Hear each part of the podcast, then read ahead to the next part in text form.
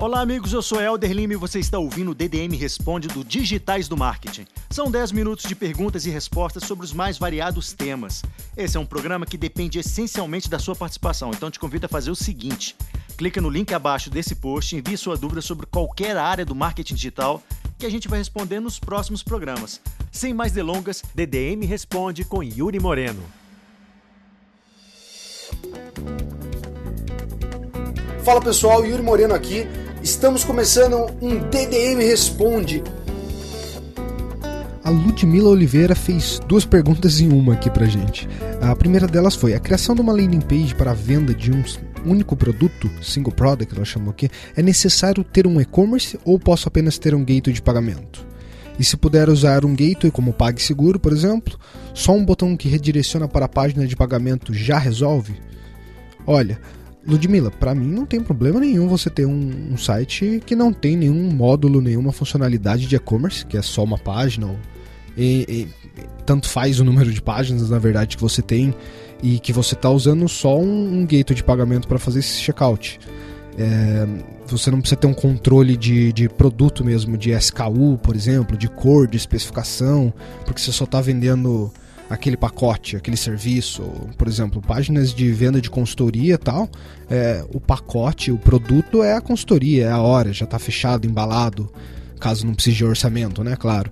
Então, esse tipo de, de, de página só usam gateway e você pode usar assim tranquilamente o PagSeguro, como qualquer outro que tenha integração por API normalmente, né? Então você vai precisar de um desenvolvedor para colocar ele para funcionar, ou você faz um redirecionamento burro mesmo para a, a página do PayPal, a página do PagSeguro. Eu digo redirecionamento burro porque esse só está mandando o cara para fora para um, um, link, um invoice que você criou no, no PayPal, ou uma página de, de pagamento que vai estar tá lá no PayPal.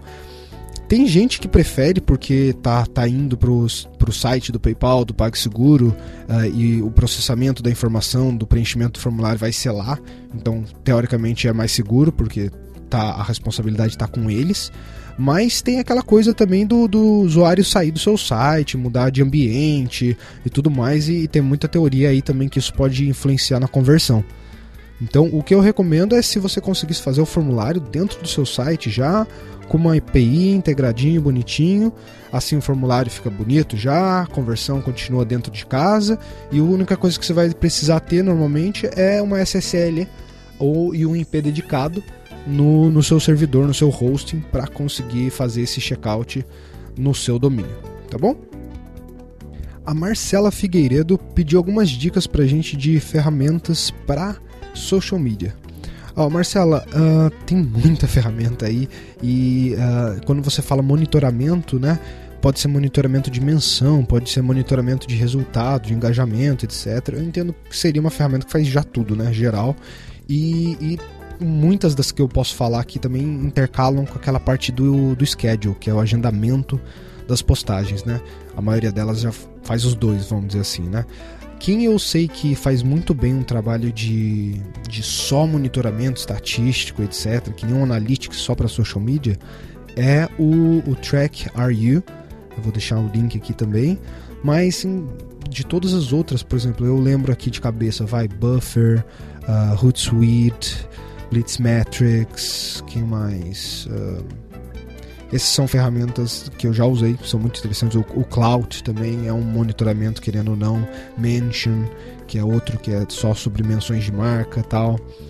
Mas eu também considero, por exemplo, o Google Alerts também pode ser usado. Eu uso o Google Alerts para ver o que estão falando sobre a minha marca, as minhas keywords em geral. Isso pega social media de vez em quando também, que é o Google Alerts e, e as notifications você configura no próprio painel do Google.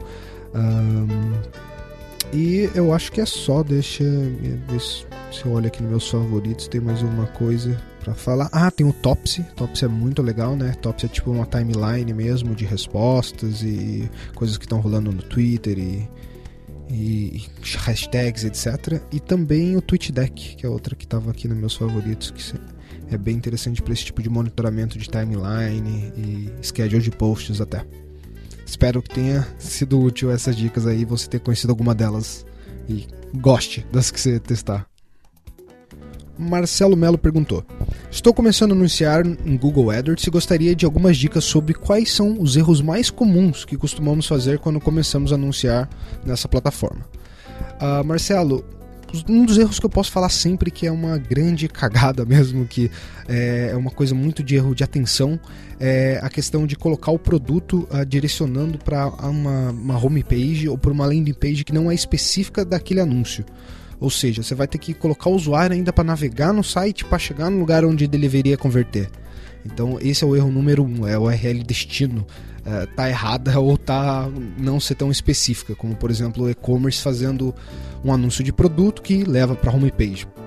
Outras que também podem acontecer é a negativação, você esquecer dela ou ainda não conhecer todos os termos e tudo mais, que você pode negativar. Isso pode consumir uma verba boa da sua campanha, então é uma coisa que você tem que ficar de olho, alerta até, para não ter esse problema, porque tem muito termo que não tem nada a ver com o seu business e que vai te gerar, querendo ou não, visita na ampla, etc. Então, essa parte aí você tem que ficar bem ligado, que é um erro bem básico, é na negativação. Então, eu já falei URL de destino, já falei negativação. E uh, o que eu mais poderia também falar é em questão de arquitetura ou estruturação de campanhas. Eu acho que uh, eu já trabalhei com muitos analistas de, de SEA uh, e AdWords e mídias pagas e cada cara gosta de estruturar de um jeito, tem gente que defende certas políticas, mas eu vou falar a minha aqui. Eu acho que a, a estruturação correta tem que ser em temáticas de keywords, tá? Uh, não necessariamente só em, por exemplo, categorias do e-commerce, etc. Eu gosto de separar as keywords em relação ao tema, ou seja, aquele cluster, aquele grupo de keywords está se referenciando a que produto, a que serviço que eu, que eu presto e aquela temática é, é a temática qual específica, a temática de branding, a temática de, de curiosidade, a temática de busca específica do produto. Uh, eu gosto de separar assim. Então, eu deixaria esses três pontos para você como os principais erros aí, coisas para ficar alerta quando você está começando no AdWords.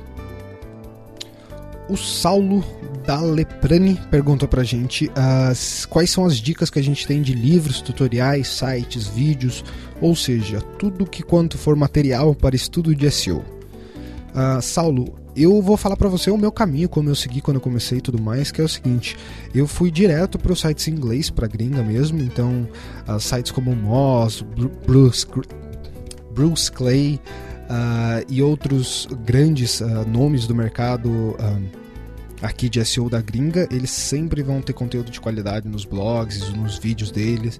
Eu assistia muito Whiteboard Friday do Moss, Brain Fishkin. E eu também acompanhava muito o que o próprio Google falava, eu sempre lia as guidelines, etc., o fórum deles, o próprio blog com os anúncios de updates, etc., para blog para webmasters. E eu acho que é isso, está familiar com as diretrizes, está familiar com o que os grandes nomes do mercado americano, etc., estão falando, você já consegue gerar suas opiniões, as suas teorias não vai acreditando também em tudo que você lê de tutorial, de vídeo desses caras, assim, porque é guru, porque não é, seja lá quem for. Uh, dá uma olhada, documenta, analisa aquilo e, e, faz alguns testes nos seus sites ou em alguns sites cobaias e, e para testes mesmo, para você realmente ter certeza de que está tá sendo falado ali não não é qualquer bullshit. Eu não digo que esses caras falam mentira nem nada, mas simplesmente que os resultados variam muito do mercado, da língua e de N outras variáveis que influenciam em SEO. Por isso que é um jogo tão legal, divertido e complexo, porque justamente as variáveis são muitas, tá?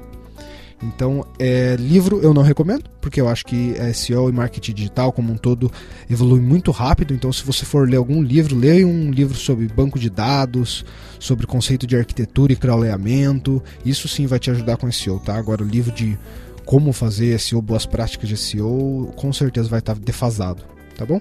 E, claro, sempre acompanha também aqui o Digitais do Marketing. A nossa comunidade sempre tem muita gente boa que entende muito de SEO falando aqui sobre SEO.